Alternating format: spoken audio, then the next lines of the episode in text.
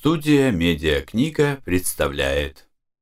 Толстой Лев Николаевич «Патриотизм и правительство» Исполняет артист Михаил Росляков. Глава первая. Мне уже несколько раз приходилось высказывать мысль о том, что патриотизм есть в наше время чувство неестественное, неразумное, вредное, причиняющее большую долю тех бедствий, от которых страдает человечество, и что поэтому чувство это не должно быть воспитываемо, как это делается теперь, а напротив, подавляемо и уничтожаемо всеми зависящими от разумных людей средствами. Но удивительное дело, Несмотря на неоспоримую и очевидную зависимость только от этого чувства разоряющих народ всеобщих вооружений и губительных войн, все мои доводы об отсталости, несвоевременности и вреде патриотизма встречались и встречаются до сих пор или молчанием, или умышленным непониманием, или еще всегда одним и тем же странным возражением. Говорится, что вреден только дурной патриотизм, джингоизм, шовинизм, но что настоящий, хороший патриотизм? Есть очень возвышенное нравственное чувство, осуждать которое не только неразумно, но преступно.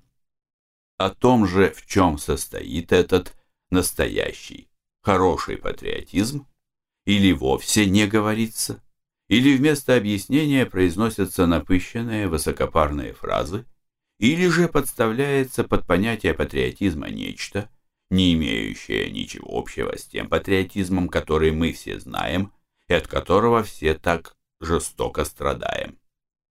Говорится обыкновенно, что настоящий, хороший патриотизм состоит в том, чтобы желать своему народу или государству настоящих благ, таких, которые не нарушают благ других народов. На днях Разговаривая с англичанином о нынешней войне, я сказал ему, что настоящая причина этой войны не корыстные цели, как это обыкновенно говорится, но патриотизм, как это очевидно по настроению всего английского общества. Англичанин не согласился со мной и сказал, что если это и справедливо, то произошло это от того, что патриотизм, воодушевляющий теперь англичан, дурной патриотизм. Хороший же патриотизм, тот, которым он проникнут, состоит в том, чтобы англичане, его соотечественники, не поступали дурно. «Разве вы желаете, чтобы не поступали дурно только одни англичане?» – спросил я. «Я всем желаю этого», – ответил он, этим ответом ясно показав, что свойства истинных благ, будут ли это благонравственные, научные или даже прикладные, практические, по существу своему таковы, что они распространяются на всех людей. И потому желание таких благ кому бы то ни было не только не есть патриотизм, но исключает его.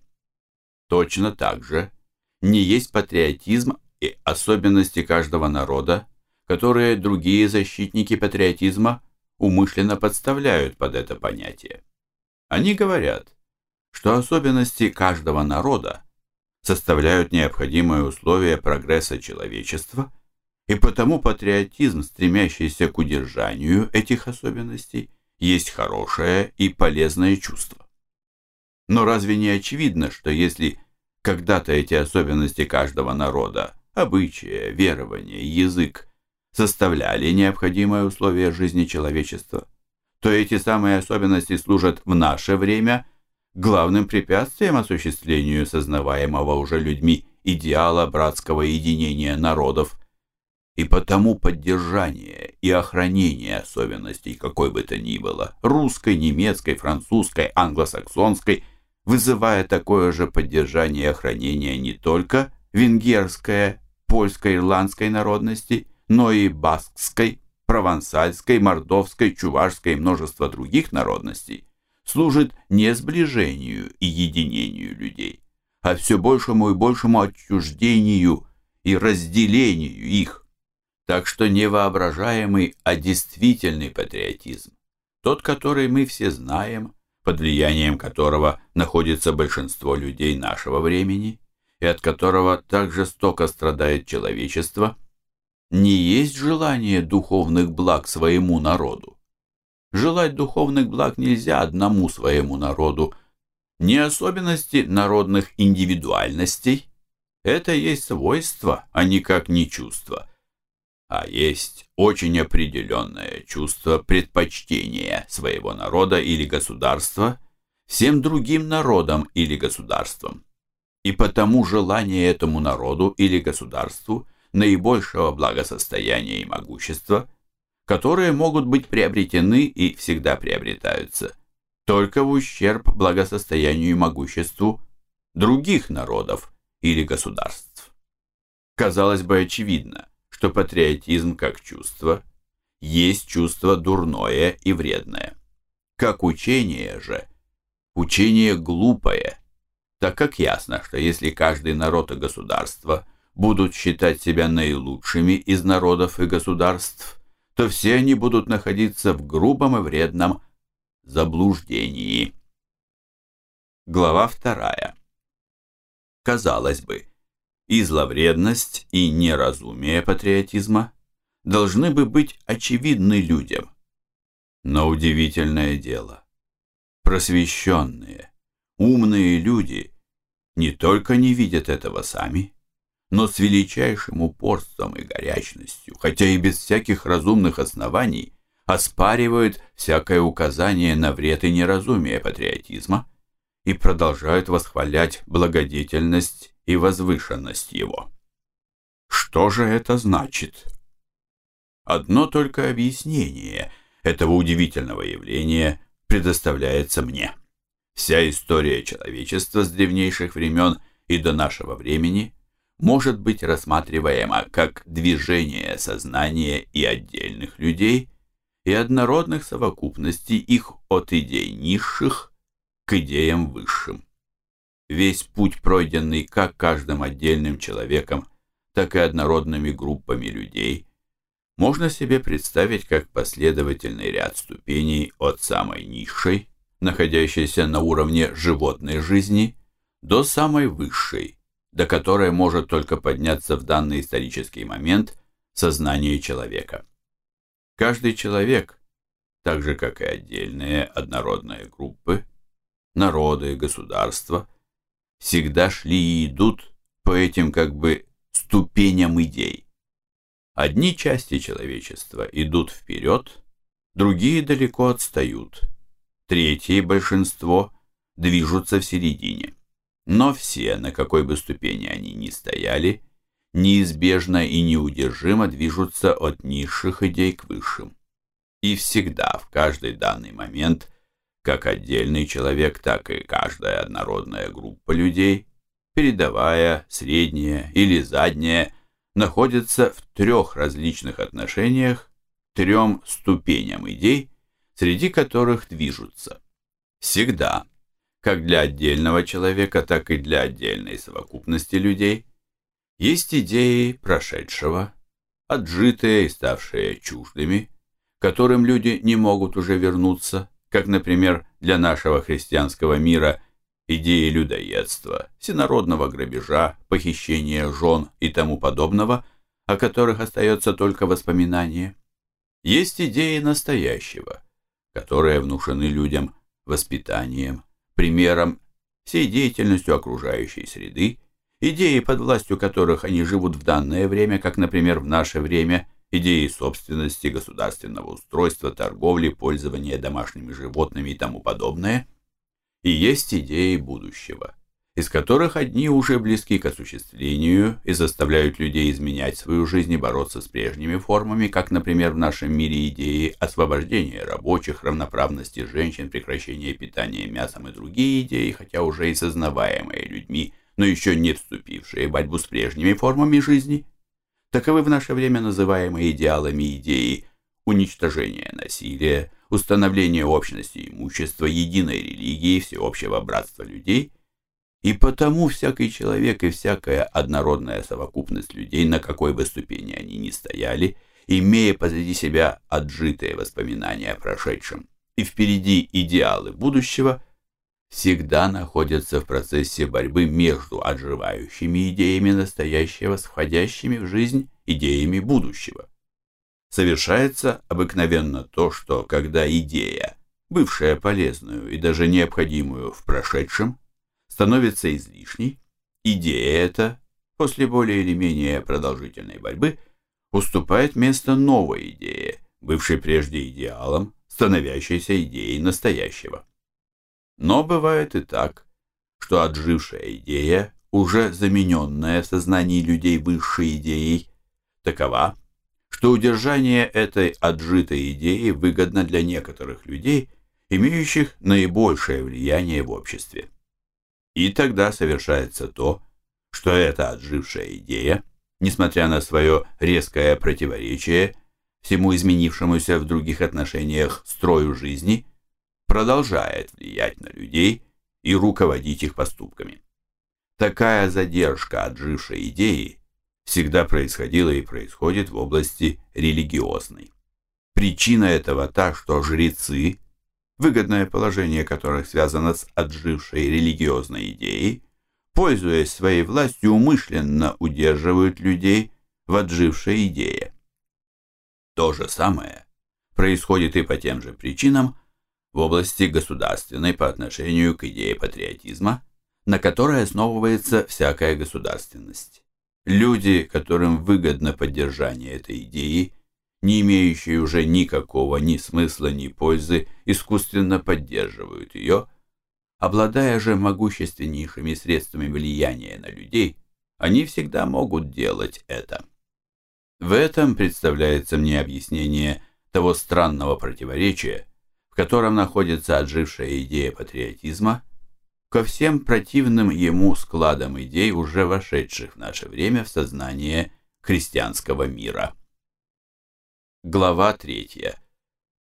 Патриотизм, как чувство исключительной любви к своему народу и как учение о доблести жертвы своим спокойствием, имуществом и даже жизнью для защиты слабых от избиения и насилия врагов, был высшей идеей того времени, когда всякий народ считал возможным и справедливым для своего блага и могущества подвергать избиению и грабежу людей другого народа.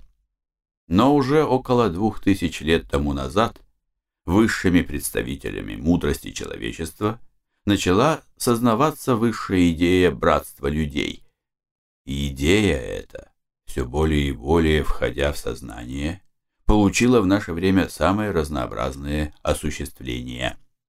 Благодаря облегчению средств сообщения, единству промышленности, торговли, искусств и знаний, люди нашего времени до такой степени связаны между собою, что опасность завоеваний, убийств, насилий со стороны соседних народов уже совершенно исчезла, и все народы, народы, а не правительства, живут между собой в мирных, взаимно друг другу выгодных, дружеских, торговых, промышленных, умственных сношениях, нарушать которые им нет никакого ни смысла, ни надобности.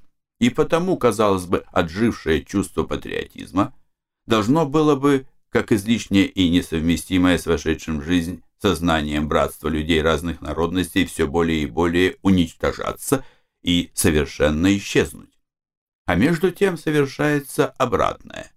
Вредное и отжитое чувство это не только продолжает существовать, но все более и более разгорается. Народы, без всякого разумного основания, противно и своему сознанию, и своим выгодам, не только сочувствуют правительствам в их нападениях на другие народы, в их захватах чужих владений и в отстаивании насилием, того, что уже захвачено, не сами требуют этих нападений, захватов и отстаиваний, радуются им, гордятся ими. Мелкие угнетенные народности, подпавшие под власть больших государств, поляки, ирландцы, чехи, финлянцы, армяне, реагируя против давящего их патриотизма покорителей, до такой степени заразились от угнетающих их народностей этим отжитым, ставшим ненужным, бессмысленным и вредным чувством патриотизма, что вся их деятельность сосредоточена на нем, и что они сами, страдая от патриотизма сильных народов, готовы совершить над другими народностями из-за того же патриотизма то самое, что покорившие их народности производили и производят над ними. Происходит это от того, что правящие классы, разумея под этим не одни правительства с их чиновниками, но и все классы, пользующиеся исключительно выгодным положением, капиталисты, журналисты, большинство художников, ученых, могут удерживать свое исключительно выгодное в сравнении с народными массами положение только благодаря государственному устройству, поддерживаемому патриотизмом. Имея же в своих руках все самые могущественные средства влияния на народ, они всегда неукоснительно поддерживают в себе и других патриотические чувства, тем более, что эти чувства, поддерживающие государственную власть, более всего другого награждаются этой властью. Всякий чиновник тем более успевает по службе, чем он более патриот. Точно так же и военный может подвинуться в своей карьере только на войне, которая вызывается патриотизмом. Патриотизм и последствия его войны дают огромный доход газетчикам и выгодны большинству торгующих. Всякий писатель, учитель, профессор тем более обеспечивает свое положение, чем более будет проповедовать патриотизм. Всякий император, король тем более приобретает славы, чем более он предан патриотизму. В руках правящих классов войско, деньги, школа, религия, пресса. В школах они разжигают в детях патриотизм историями, описывая свой народ лучшим из всех народов и всегда правым. Во взрослых разжигают это же чувство зрелищами, торжествами, памятниками патриотической лживой прессы. Главное же, разжигают патриотизм тем, что, совершая всякого рода несправедливости и жестокости против других народов, возбуждают в них вражду к своему народу, и потом этой-то враждой пользуются для возбуждения вражды и в своем народе. Разгорание этого ужасного чувства патриотизма – шло в европейских народах в какой-то быстро увеличивающейся прогрессии и в наше время дошло до последней степени, далее которой идти уже некуда. Глава четвертая. На памяти всех, не старых даже людей нашего времени, совершилось событие, самым очевидным образом показавшее то поразительное одурение, до которого доведены были патриотизмом люди христианского мира. Правящие классы германские разожгли патриотизм своих народных масс до такой степени, что был предложен народу во второй половине XIX века закон, по которому все люди без исключения должны были быть солдатами. Все сыновья, мужья, отцы, ученые, святые должны обучаться убийству и быть покорными рабами первого высшего чина и быть беспрекословно готовыми на убийство тех, кого им велят убивать. Убивать людей угнетенных народностей и своих рабочих, защищающих свои права, своих отцов и братьев, как публично заявил о том самый наглый из всех властителей Вильгельм II. Ужасная мера эта самым грубым образом оскорбляющая все лучшие чувства людей, была под влиянием патриотизма без ропота принята народом Германии. Последствием ее была победа над французами. Победа эта еще более разожгла патриотизм Германии и потом Франции, России и других держав. И все люди континентальных держав безропотно покорились введению общей воинской повинности, то есть рабству с которым не может быть сравниваемо по степени унижения и безволия никакое из древних рабств. После этого рабская покорность масс во имя патриотизма и дерзость, жестокость и безумие правительств уже не знали пределов. начались на перебой вызываемые отчасти прихотью, отчасти тщеславием, отчасти корыстью, захваты чужих земель в Азии, Африке, Америке и все больше и большее недоверие и озлобление правительств друг к другу. Уничтожение народов на захваченных землях принималось как нечто само собой разумеющееся.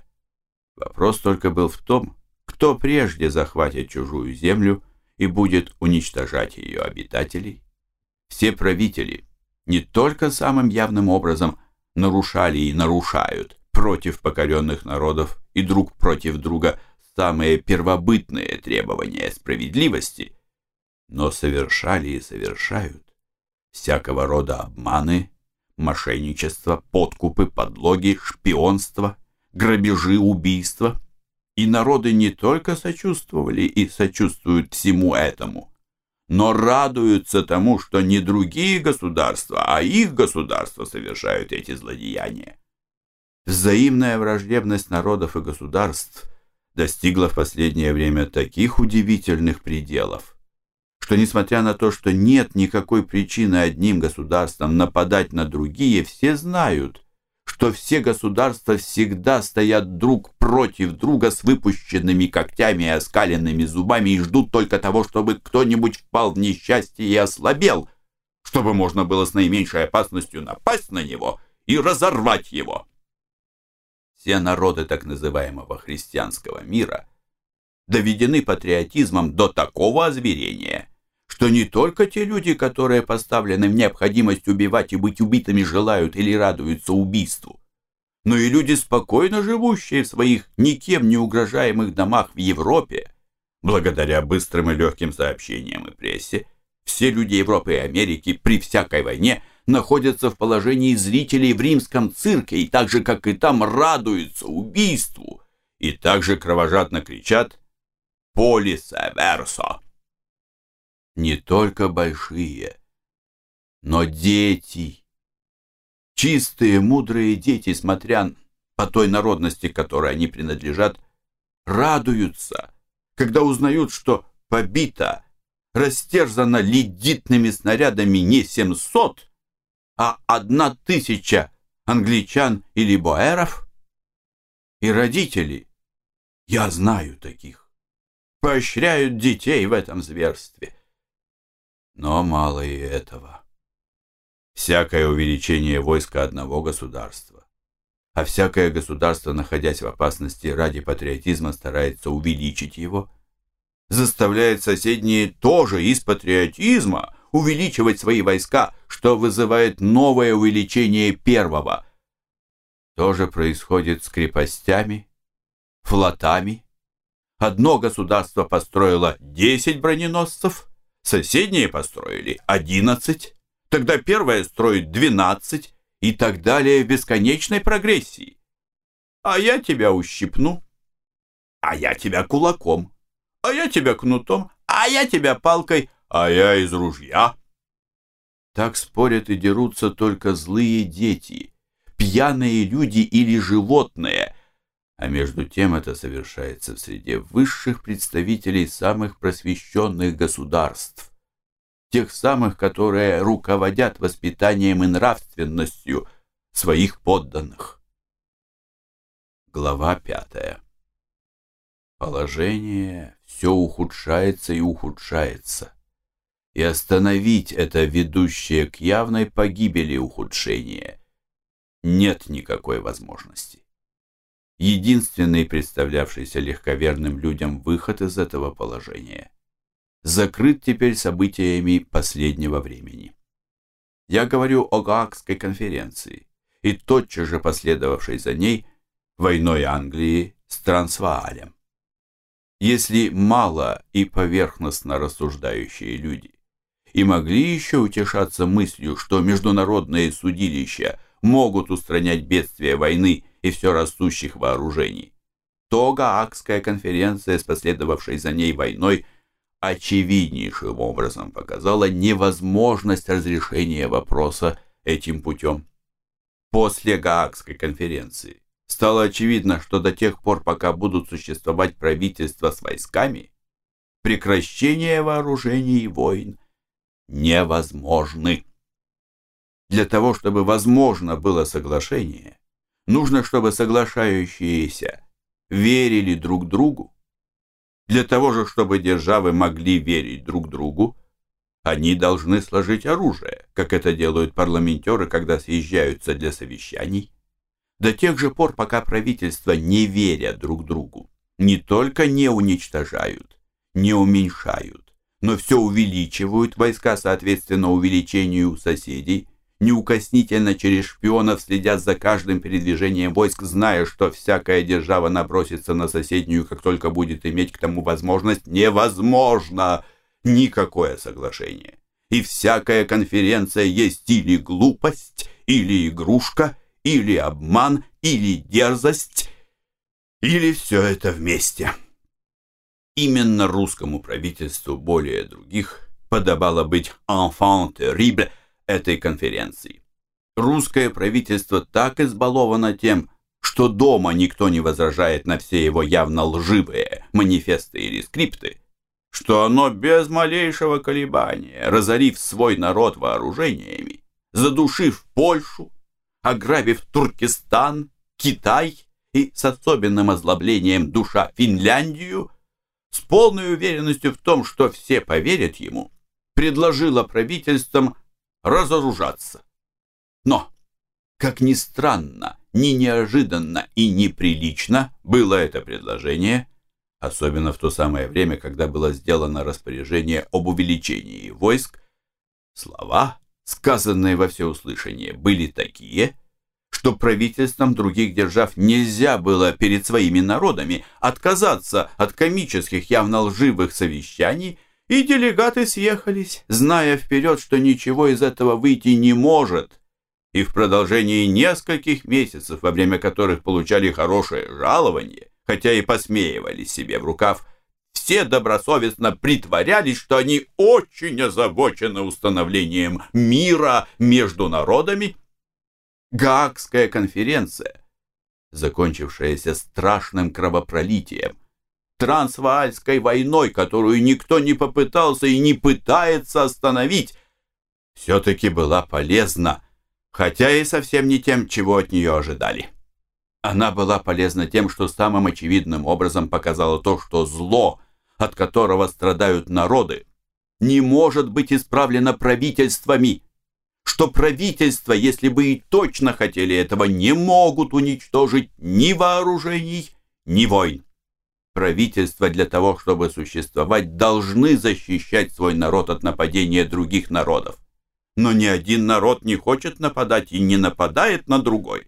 И потому правительства не только не желают мира, но старательно возбуждают ненависть к себе других народов. Возбудив же к себе ненависть других народов, а в своем народе патриотизм, правительство уверяют свой народ, что он в опасности и нужно защищаться.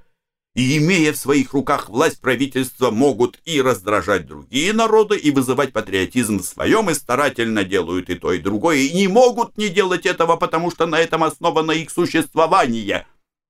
Если правительства были нужны прежде для того, чтобы защищать свои народы от нападения других, то теперь, напротив, правительства искусственно нарушают мир, существующий между народами, и вызывают между ними вражду – если нужно было пахать для того, чтобы сеять, то пахота была разумное дело. Но, очевидно, безумно и вредно пахать, когда посев зашел. А это самое заставляет правительство делать свои народы. Разрушать то единение, которое существует и ничем бы не нарушалось, если бы не было правительств. Глава шестая. В самом деле, что такое в наше время правительство? Без которых людям кажется невозможным существовать. Если было время, когда правительства были необходимое и меньшее зло, чем то, которое происходило от беззащитности против организованных соседей, то теперь правительства стали ненужное и гораздо большее зло, чем все то, чем они пугают свои народы. Правительства не только военные, но правительства вообще могли бы быть, уж не говорю полезны, но безвредны только в том случае, если бы они состояли из непогрешимых, святых людей, как это и предполагается у китайцев. Но ведь правительство по самой деятельности своей, состоящей в совершении насилий, всегда состоят из самых противоположных святости элементов, из самых дерзких, грубых и развращенных людей. Всякое правительство поэтому, а тем более правительство, которому предоставлена военная власть, есть ужасное, самое опасное в мире учреждение – Правительство в самом широком смысле, включая в него и капиталистов, и прессу, есть не что иное, как такая организация, при которой большая часть людей находится во власти стоящей над ними меньшей части. Эта же меньшая часть подчиняется власти еще меньшей части, а это еще меньше и так далее, доходя, наконец, до нескольких людей или одного человека, которые посредством военного насилия получают власть над всеми остальными. Так что все это учреждение подобно конусу, все части которого находятся в полной власти тех лиц или того одного лица, которое находится на вершине его. Вершину же этого конуса захватывают те люди или тот человек, который более хитер, дерзок и бессовестен, чем другие, или случайный наследник тех, которые более дерзкие и бессовестны. Нынче это Борис Годунов – завтра Григорий Отрепьев, нынче распутная Екатерина, удушившая со своими любовниками мужа, завтра Пугачев, послезавтра безумный Павел, Николай, Александр III, нынче Наполеон, завтра Бурбон или Орлеанский, Буланже или компания панамистов, нынче Гладстон, завтра Сольсбери, Чемберлен, Роде. И таким-то правительством предоставляется полная власть не только над имуществом жизнью, но и над духовным и нравственным развитием, над воспитанием, религиозным руководством всех людей. Устроят себе люди такую страшную машину власти, предоставляя захватывать эту власть кому попало, а все шансы за то, что захватит ее самый нравственно дрянной человек, и рабски подчиняются, и удивляются, что им дурно. Боятся мин, анархистов. Они боятся этого ужасного устройства, всякую минуту угрожающего им величайшими бедствиями. Люди нашли, что для того, чтобы им защищаться от врагов, им полезно связать себя, как это делают защищающиеся черкесы. Но опасности нет никакой, и люди продолжают связывать себя. Старательно свяжут себя так, чтобы один человек мог со всеми ими делать все, что захочет.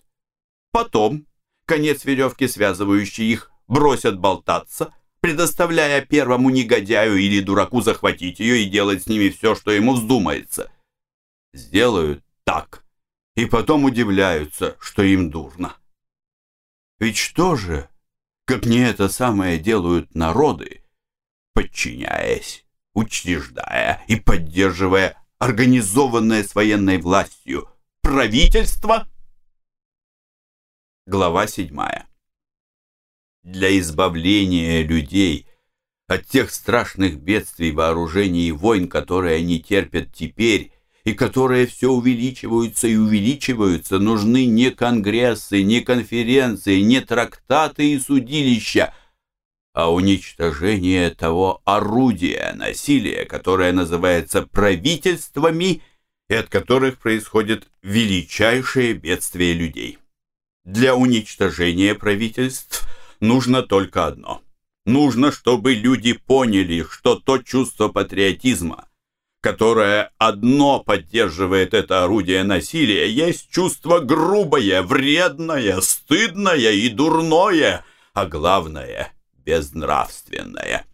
Грубое чувство, потому что оно свойственно только людям, стоящим на самой низкой ступени нравственности, ожидающим от других народов тех самых насилий, которые они сами готовы нанести им. Вредное чувство, потому что оно нарушает выгодное и радостное мирное отношение с другими народами и, главное, производит ту организацию правительств, при которых власть может получить и всегда получает худший.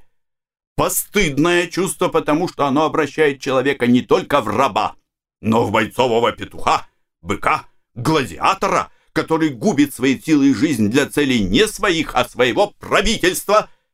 Чувство безнравственное, потому что вместо признания себя сыном Бога как учит нас христианство, или хотя бы свободным человеком, руководящимся своим разумом. Всякий человек под влиянием патриотизма признает себя сыном своего отечества, рабом своего правительства и совершает поступки, противные своему разуму и своей совести. Стоит людям понять это, и само собой, без борьбы, распадется ужасное сцепление людей, называемое правительством, и вместе с ним то ужасное бесполезное зло, причиняемое им народом. И люди уже начинают понимать это. Вот что пишет, например, гражданин североамериканских штатов. Единственное, чего мы просим все, мы, земледельцы, механики, купцы, фабриканты, учителя, это право заниматься нашими собственными делами. Мы имеем свои дома, любим наших друзей, преданы нашим семьям и не вмешиваемся в дела наших соседей. У нас есть работа, и мы желаем работать. Оставьте нас в покое. Но политиканы не хотят оставить нас. Они облагают нас налогами, поедают наше имущество, переписывают нас, призывают нашу молодежь к своим войнам. Целые мириады живущих насчет государства – зависят от государства, содержатся им, чтобы облагать нас налогами, а для того, чтобы облагать с успехом, содержатся постоянные войска. Довод, что армия нужна для того, чтобы защищать страну, явный обман. Французское государство пугает народ, говоря, что немцы хотят напасть на него. Русские боятся англичан, англичане боятся всех. А теперь в Америке нам говорят, что нужно увеличить флот, прибавить войска, потому что Европа может в каждый момент соединиться против нас? Это обман и неправда. Простой народ во Франции, Германии, Англии и Америке против войны. Мы желаем только, чтобы нас оставили в покое. Люди, имеющие жен, родителей, детей, дома, не имеют желания уходить драться с кем бы то ни было. Мы миролюбивы и боимся войны, ненавидим ее.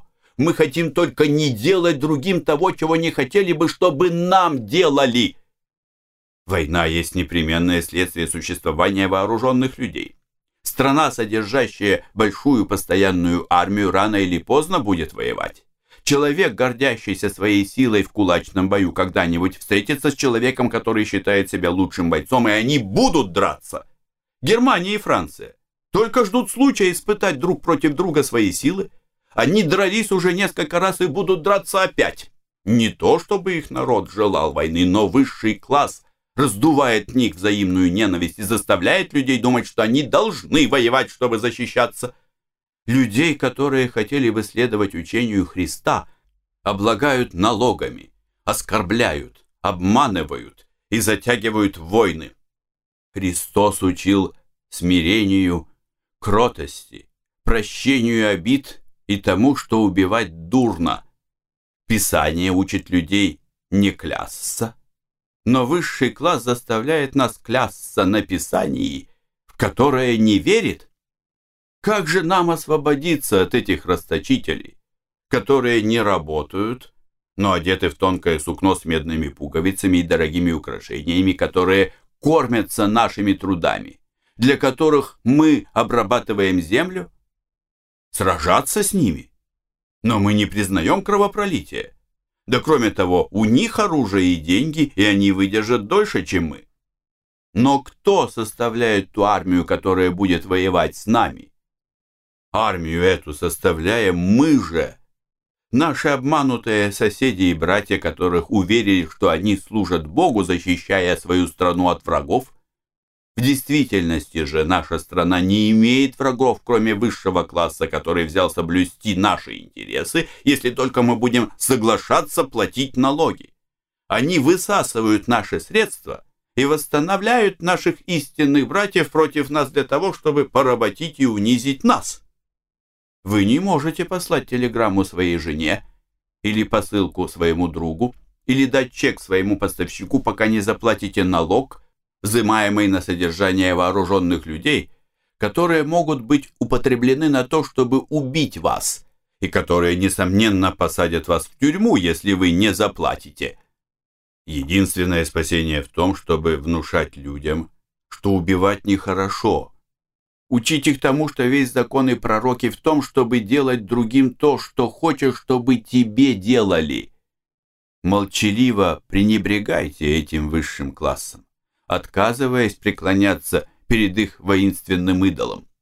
Перестаньте поддерживать проповедников, которые проповедуют войну и выставляют патриотизм как нечто важное. Пусть они идут работать, как мы. Мы верим в Христа, а они нет. Христос говорил то, что думал.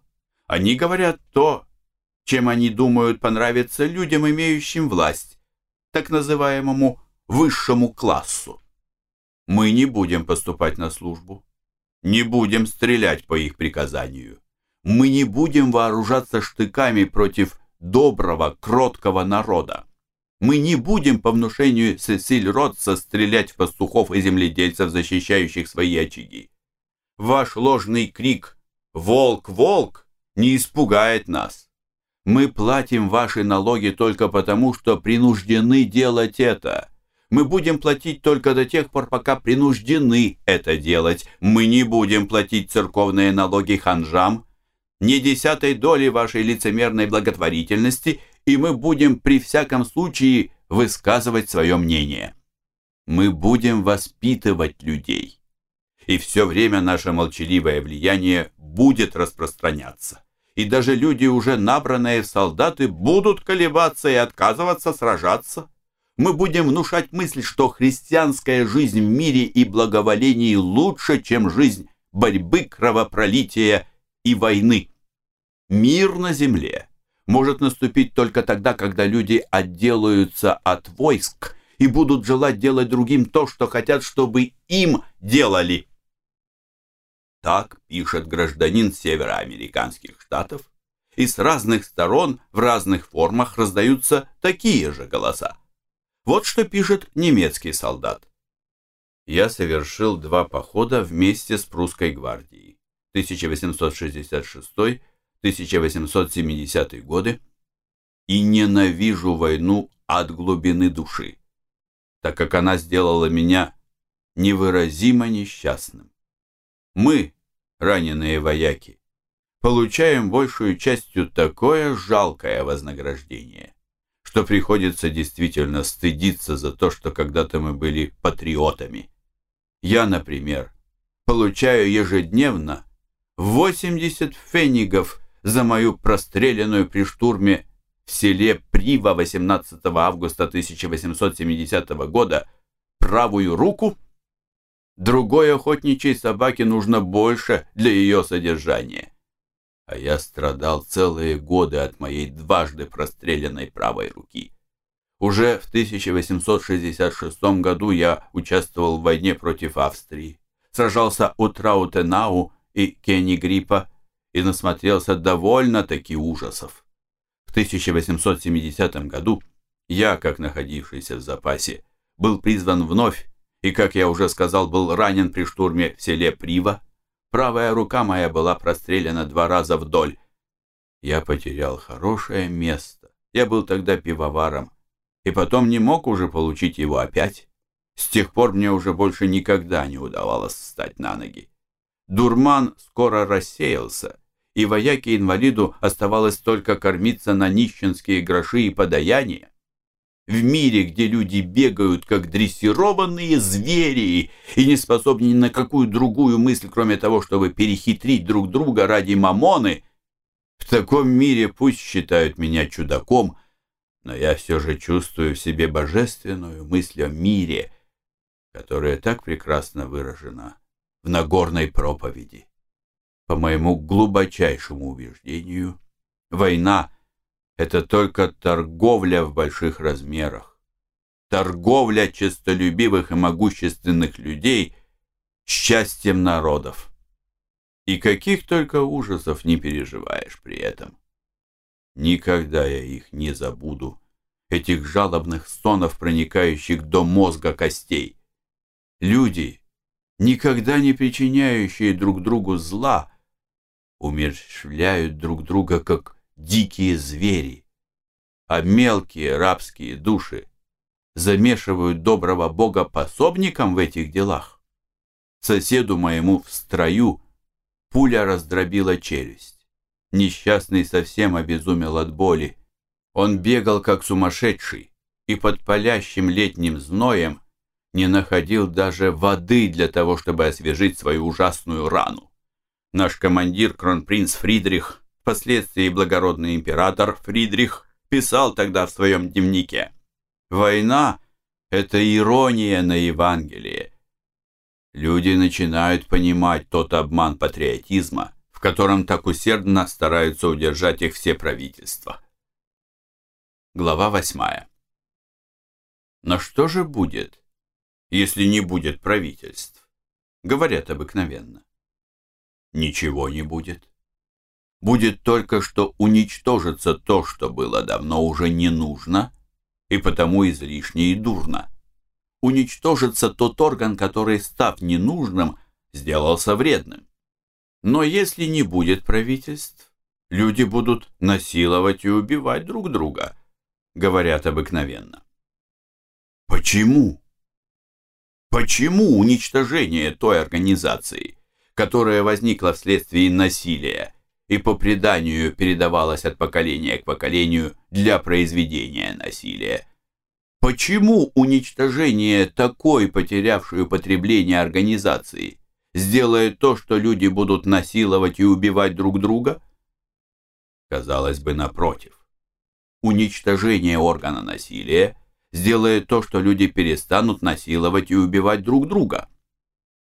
Теперь есть люди, специально воспитываемые, приготовляемые для того, чтобы убивать и насиловать других людей, люди, за которыми признается право насиловать и которые пользуются устроенной для этого организацией, и такое насилование и убивание считается хорошим и доблестным делом. Тогда же люди не будут для этого воспитываться. Ни за кем не будет права насиловать других. Не будет организации насилия. И, как это свойственно людям нашего времени, насилие и убийство будет всегда и для всех считаться дурным делом.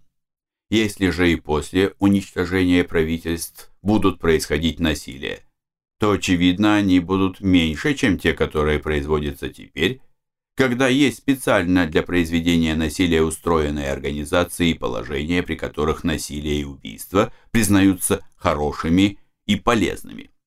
Уничтожение правительств только уничтожит, по преданию, переходящую ненужную организацию насилия и оправдания его. Не будет ни законов, ни собственности, ни судов, ни полиции, ни народного образования – говорят обыкновенно, умышленно смешивая насилие власти с различными деятельностями общества. Уничтожение организаций правительств, учрежденных для произведения насилия над людьми, никак не влечет за собой уничтожение ни законов, ни суда, ни собственности, ни полицейских ограждений, ни финансовых устройств, ни народного образования. Напротив, Отсутствие грубой власти правительств, имеющих цель поддержать только себя, будет содействовать общественной организации, не нуждающейся в насилии. И суд, и общественные дела, и народное образование – все это будет в той мере, в которой это нужно народам. Уничтожится только то, что было дурно и мешало свободному проявлению воли народов. Но если и допустить, что при отсутствии правительств произойдут смуты и внутренние столкновения, то и тогда положение народов было бы лучше, чем оно теперь. Положение народов теперь таково, что ухудшение его трудно себе представить. Народ весь разорен, и разорение неизбежно должно идти усиливаясь. Все мужчины обращены в военных рабов, и всякую минуту должны ждать приказа идти убивать и быть убиваемыми. Чего еще ждать? того, чтобы разоренные народы вымирали с голода, это уже начинается в России, Италии и Индии, или того, чтобы кроме мужчин забрали в солдаты и женщин, в Трансваалии это уже начинается. Так чтобы, если бы и действительно отсутствие правительств означало анархию, чего оно вовсе не означает, то и тогда никакие беспорядки анархии не могли бы быть хуже того положения, до которого правительство уже довели свои народы и к которому они ведут их.